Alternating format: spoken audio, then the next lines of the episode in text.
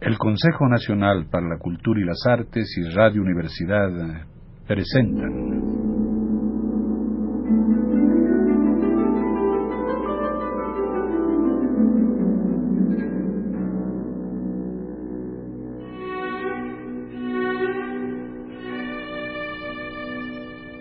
La llave del tiempo.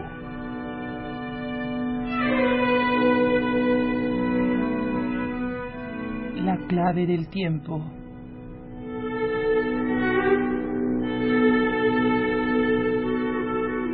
La nave del tiempo.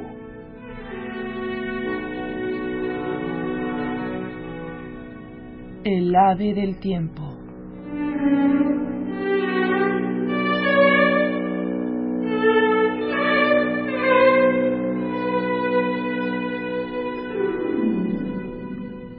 Siddhartha. De Hermann Hesse.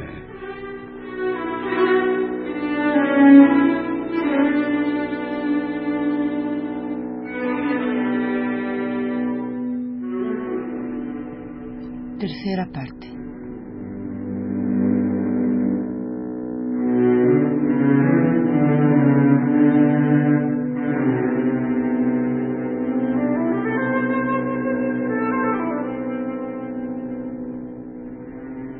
Una vez, cuando los jóvenes hacía ya aproximadamente tres años que vivían con los samanas y habían participado en todos sus ejercicios, les llegó de lejos una noticia, un rumor, una leyenda.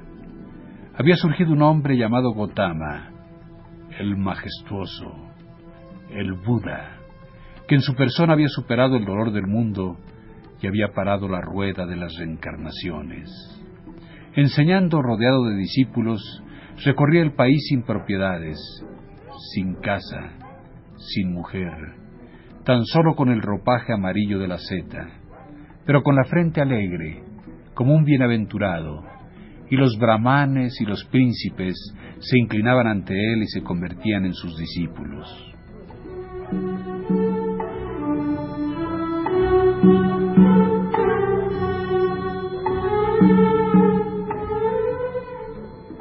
Esta leyenda, este rumor, este cuento sonó en el aire, perfumó la atmósfera aquí y allá. Los brahmanes hablaban de ello en las ciudades, los samanas en el bosque. Siempre se repetía el nombre de Gotama, el Buda, a los oídos de los jóvenes, para bien y para mal, en alabanzas e improperios.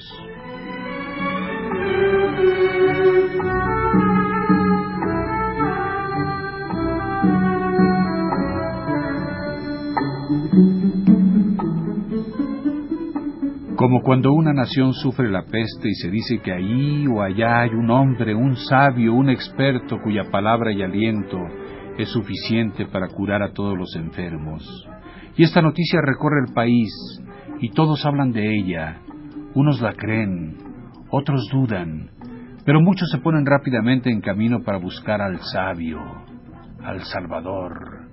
Así también, con aquel rumor perfumado de Gotama, el Buda, el sabio de la tribu de los Aquías.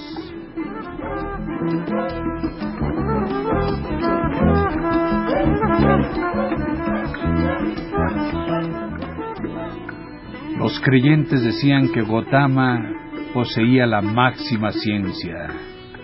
Se acordaba de sus vidas pasadas. Había alcanzado el nirvana y jamás volvería al ciclo. Jamás se hundiría de nuevo en la turbia corriente de las configuraciones.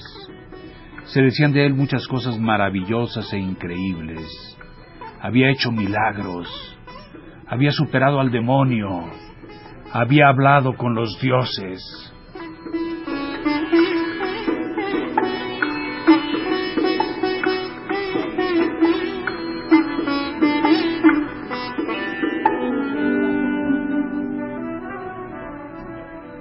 Pero sus enemigos y los incrédulos afirmaban que este Gotama era un vano seductor, que pasaba sus días holgadamente, despreciaba los sacrificios, no era sabio y desconocía los ejercicios y la mortificación.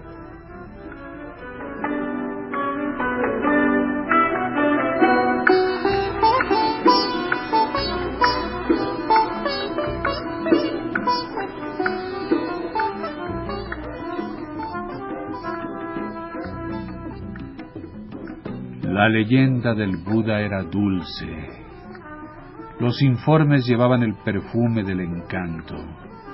Ciertamente el mundo se hallaba enfermo y la vida era difícil de soportar.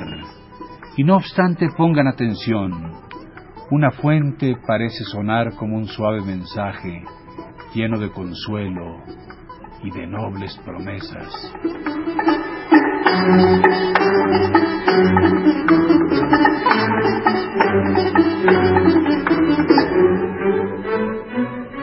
Todas partes a donde llegaba la voz del Buda, en todas las regiones de la India, los jóvenes escuchaban con interés, sentían anhelo, esperanza. Cualquier peregrino o forastero recibía excelente acogida entre los hijos de los brahmanes de las ciudades si traía noticias de Gotama, el majestuoso, el Sakyamuni.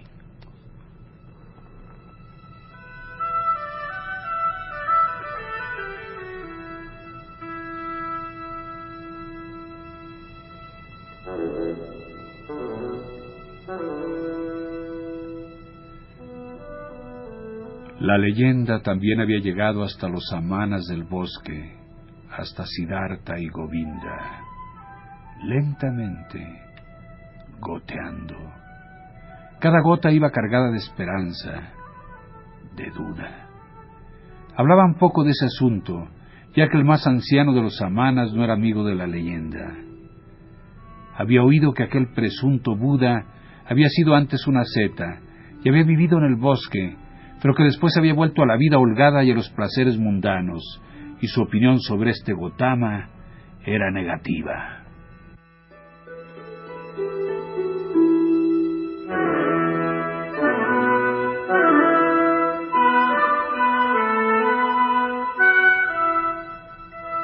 Siddhartha, dijo un día Govinda a su amigo, hoy he estado en el pueblo y un brahman me invitó a entrar a su casa y en ella estaba el hijo de un brahman de Magadha, que había visto con sus propios ojos al Buda, y le había oído predicar. Con certeza me dolía el aliento en el pecho y pensé que yo también, que nosotros dos, Siddhartha y yo, podamos vivir la hora en que escuchemos la doctrina de los labios de aquel perfecto. Dime, amigo, ¿no deberíamos ir asimismo nosotros hacia allí para escuchar las enseñanzas de los mismos labios del Buda. Siddhartha contestó, Siempre creí, Govinda, que tú te quedarías con los amanas. Siempre creí que hasta los 60 y los 70 años mi amigo continuaría ejerciendo las artes y las prácticas que son ornamento de los amanas. Mas ahora veo que no conocía bien a Govinda, que ignoraba cuánto ocurría en su corazón. ¿Quieres, pues, querido amigo, emprender un nuevo camino? Govinda alegó, ¿Te gusta burlarte? Pues búrlate como siempre, Siddhartha. ¿Acaso no se ha despertado también en tu interior un deseo, una afición por escuchar semejante doctrina? ¿Y no dijiste una vez que ya no pensabas andar mucho tiempo por el camino de los amanas? Entonces Siddhartha rió de la ocurrencia. Luego en su voz apareció una sombra de tristeza y de ironía, y declaró, Has dicho bien. Tus recuerdos son exactos. Pero recuerda que asimismo te dije que había terminado por desconfiar y cansarme de las doctrinas y de cuanto se aprende, y que mi fe en las palabras de los maestros se ha tornado débil. Pero no importa, amigo mío. Me hallo presto a escuchar dicha doctrina. Si bien en lo profundo del corazón algo me dice que ya hemos recogido sus mejores frutos. Govinda manifestó. Decisión alegra mi alma. Pero dime, ¿cómo es posible? ¿Cómo puede darnos su mejor fruto la doctrina de Gotama aún antes de haberle escuchado. Siddhartha afirmó, Gocemos de esos frutos y esperemos. Por ahora debemos a Gotama el que nos haga abandonar a los amanas. ¿Podrá darnos algo mejor? Esto, amigo mío, esperémoslo con el corazón tranquilo. Ese mismo día, Siddhartha hizo saber al más anciano Samana su decisión de abandonarles. Se lo reveló con la cortesía y modestia que corresponde a un joven discípulo. No obstante, el samana se enfureció, porque los dos jóvenes le querían abandonar, y empezó a vociferar y a maldecir. Govinda se asustó y desconcertó, pero Siddhartha acercó su boca a la oreja de Govinda y musitó en voz baja. Ha llegado el momento de mostrar a este anciano lo que he aprendido junto a él. Se colocó ante el samana y concentró su alma. Captó la mirada del anciano con sus ojos. La paralizó. Le hizo callar. Le dejó sin voluntad.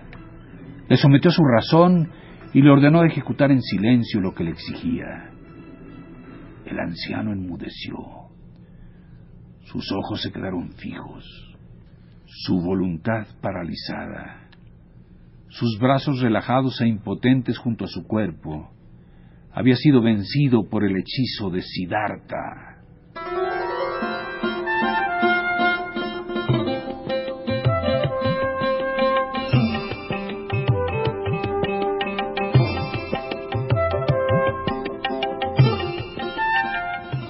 Y los pensamientos de Siddhartha se apoderaron del samana, y éste tuvo que hacer lo que los dos le mandaban. Y así el anciano se inclinó varias veces, hizo gestos de bendición y pronunció vacilante un piadoso deseo para el viaje. Y los jóvenes replicaron agradeciendo las reverencias, devolvieron el deseo, y tras saludar, se marcharon.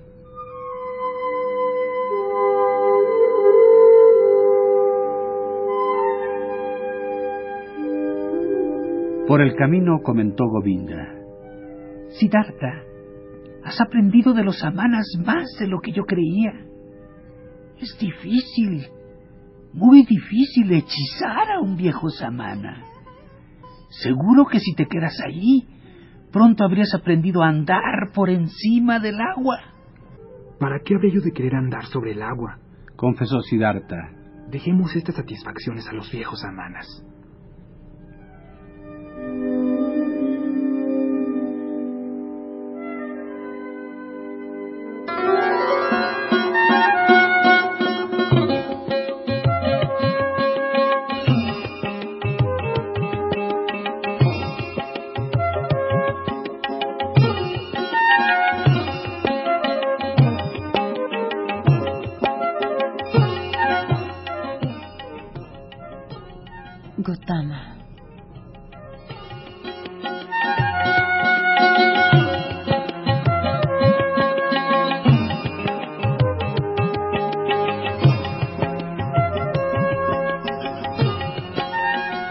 La ciudad de Sabati, todos los niños conocían el nombre del majestuoso Buda.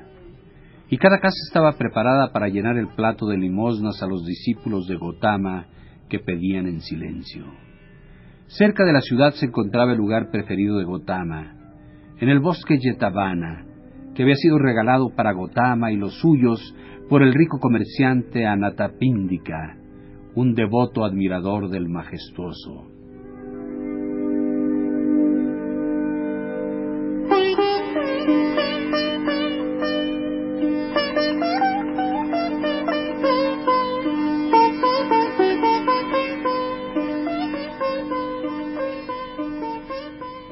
Hacia aquella región también se habían encaminado, gracias a los relatos y respuestas que recibieron los dos jóvenes ascetas en su búsqueda del Gotama. Y cuando llegaron a Sabati, ya en la primera casa ante cuya puerta se detuvieron, se les ofreció comida, y ellos la aceptaron.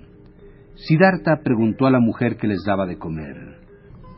Caritativa mujer, quisiéramos saber dónde se encuentra el Buda, el muy venerable. Somos dos amanas de la selva y hemos llegado para ver a ese hombre perfecto y aprender de su propia boca la doctrina. La mujer contestó, Realmente os habéis venido aquí, en el lugar preciso, samanas del bosque. Debéis saber que el majestuoso se encuentra en Yetavana, en el jardín de Anatapíndika. Allí, peregrinos, podréis pasar la noche, pues hay suficiente espacio incluso para los incontables que llegan a escuchar la doctrina de sus labios. Esto alegró a Govinda, que lleno de gozo exclamó, Bien, pues hemos llegado a nuestra meta y nuestro camino ha terminado. Pero dinos tú, madre de los peregrinos, ¿conoces al Buda? ¿Lo has visto con tus propios ojos? La mujer repuso, Muchas veces he visto al majestuoso. Muchos días le he observado cuando pasa por las callejuelas, en silencio, con su ropaje amarillo, cuando presenta en silencio su plato de limosnas en la puerta de las casas y cuando se lleva el plato lleno. Govinda escuchaba encantado y quería preguntar y oír mucho más. Pero Siddhartha acordó seguir el camino. Dieron las gracias y se fueron. Ni siquiera tuvieron que preguntar por el lugar, pues eran muchos los peregrinos y monjes de la doctrina de Gotama que hacían el camino hacia Yetavana. Y cuando de noche arribaron allí, observaron que había un continuo llegar, exclamar y hablar entre aquellos que buscaban y recibían albergue. Los dos amanas, acostumbrados a la vida del bosque, encontraron rápidamente y en silencio un amparo y descansaron allí hasta la mañana siguiente.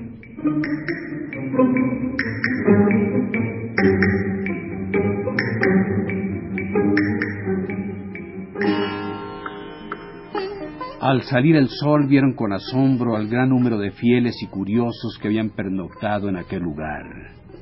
Por todas las sendas del maravilloso bosque caminaban monjes con su vestidura amarilla. Estaban sentados debajo de los árboles, entregados a la contemplación o dedicados a la conversación intelectual.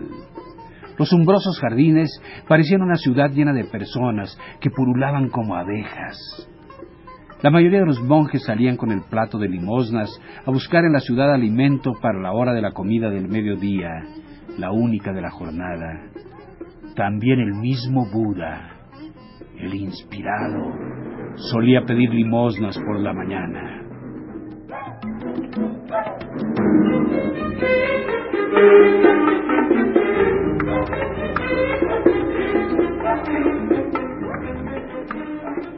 Siddhartha le vio y le conoció enseguida, como si un dios se lo hubiera mostrado. Lo contempló, un hombre modesto, con su hábito amarillo, con el plato de las limosnas en la mano, caminando en silencio. Mira, dijo Siddhartha a Govinda. Ese es el Buda. Govinda miró con atención al monje de vestiduras amarillas, que no parecía diferenciarse en nada de los centenares de otros monjes. No obstante, reconoció también Govinda. Este es. Y le siguieron y le observaron.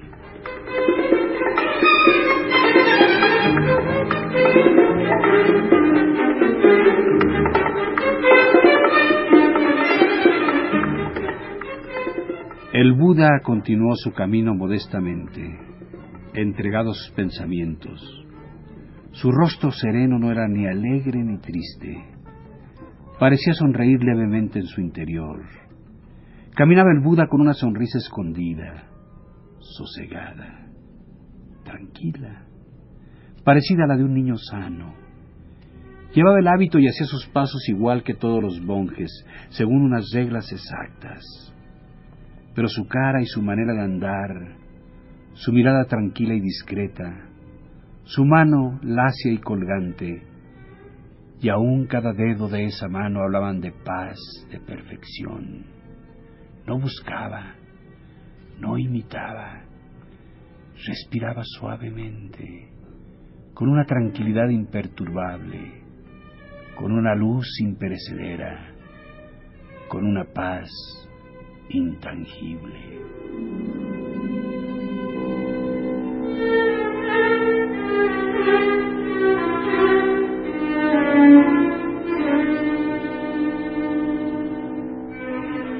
Así caminaba Gotama hacia la ciudad para pedir limosnas, y los dos amanas solo le conocieron por la perfección de su alma, por el sosiego de su figura, en la que no había búsqueda ni voluntad, ni imitación, ni esfuerzo, solo luz y paz.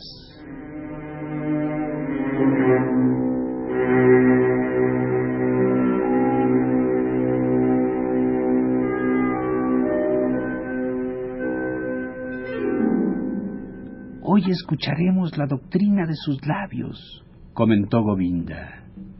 Siddhartha no contestó. Sentía poca curiosidad por esa doctrina.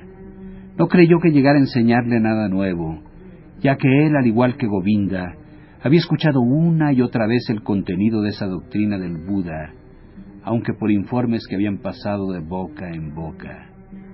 Pero ahora miró con atención la cabeza de Gotama, sus hombros, sus pies, su mano tranquilamente relajada.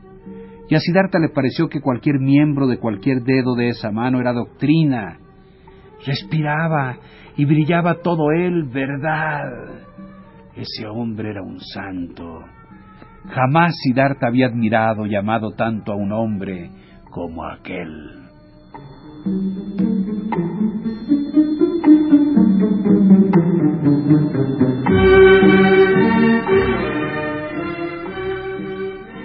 Los dos siguieron al Buda hasta la ciudad y volvieron en silencio, pues ellos mismos pensaban renunciar a los alimentos de aquel día. Contemplaron a Gotama de regreso. Lo observaron rodeado de sus discípulos, tomando el almuerzo. Lo que comía ni siquiera bastaba un pájaro. Y vieron cómo se retiraba luego a la sombra de los mangos.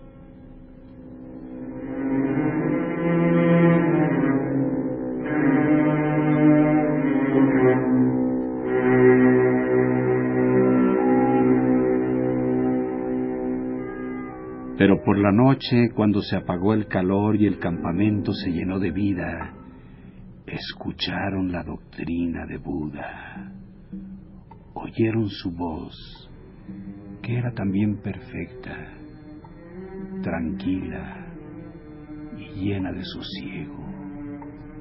Gotama enseñó la doctrina del sufrimiento, habló sobre el origen del dolor, sobre el camino para reducir ese dolor. Su oración era sencilla y serena. La vida era dolor.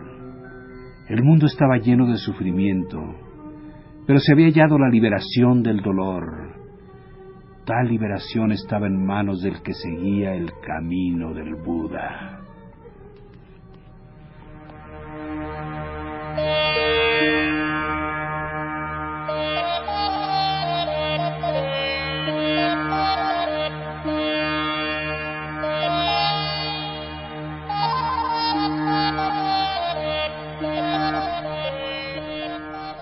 El majestuoso predicaba con voz suave pero firme.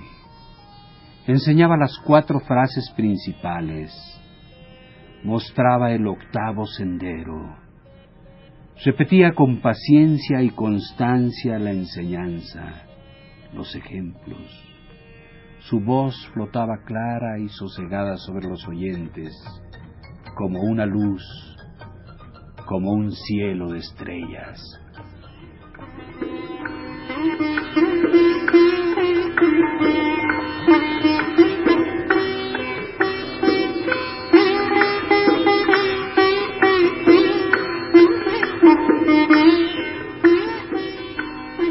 Ya era de noche cuando el Buda terminó su oración.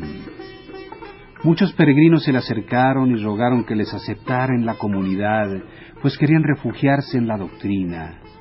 Y Gotama los aceptó diciendo, se os ha enseñado la doctrina y vosotros la habéis escuchado con atención. Acercaos, pues, y caminad hacia la santidad para preparar el fin de todos los dolores. También se adelantó Govinda, el tímido, y declaró, yo también me refugio en el majestuoso y su doctrina. Y así Govinda pidió que le aceptaran entre los discípulos y fue admitido. Inmediatamente después, cuando el Buda ya se había retirado para descansar durante la noche, Govinda se dirigió a Siddhartha y manifestó con solicitud, Siddhartha, no tengo derecho a reprocharte nada. Los dos hemos escuchado al majestuoso. Los dos nos hemos enterado de su doctrina. Govinda ha oído la predicación y se ha refugiado en ella. Pero tú a quien admiro, ¿acaso no quieres caminar por el sendero de la liberación? ¿Prefieres vacilar? ¿Deseas esperar aún? Siddhartha despertó como de un sueño, al escuchar semejantes palabras de Govinda. Durante largo tiempo observó el rostro del amigo. Luego habló en voz baja, sin ironía. Govinda, has dado el paso decisivo. Por fin has escogido tu ruta. Siempre fuiste mi amigo, Govinda. Siempre marchabas un paso detrás de mí.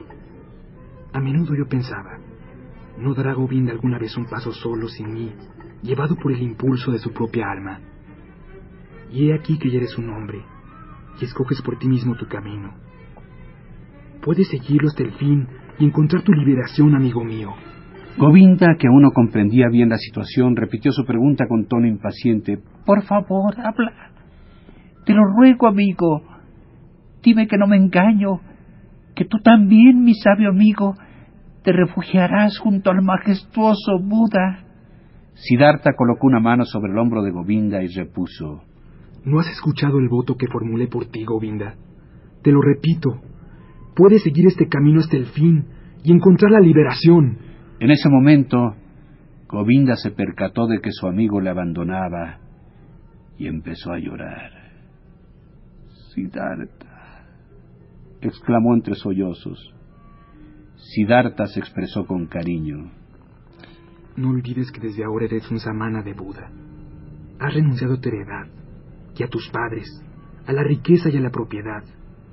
Has renunciado a tu propia voluntad. Has renunciado a la amistad. Así lo requiere la doctrina del sublime. Mañana te abandonaré.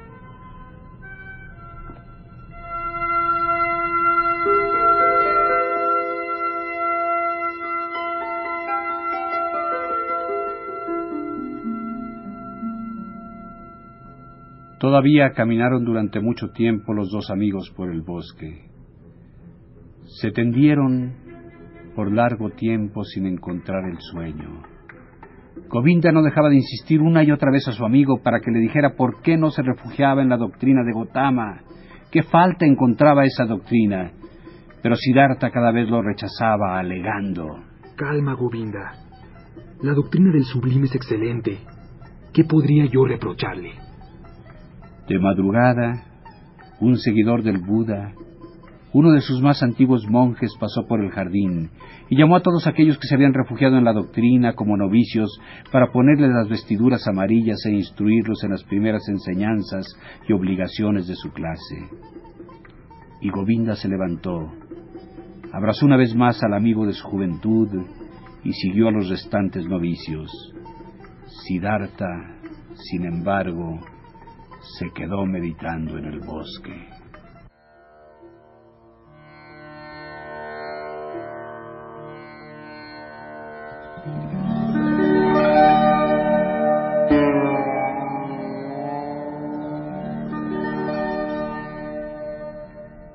Consejo Nacional para la Cultura y las Artes y Radio Universidad presentaron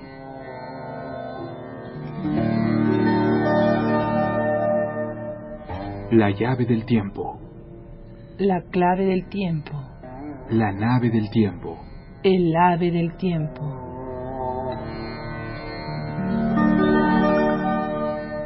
Siddhartha. de Hermann Hesse. Tercera parte.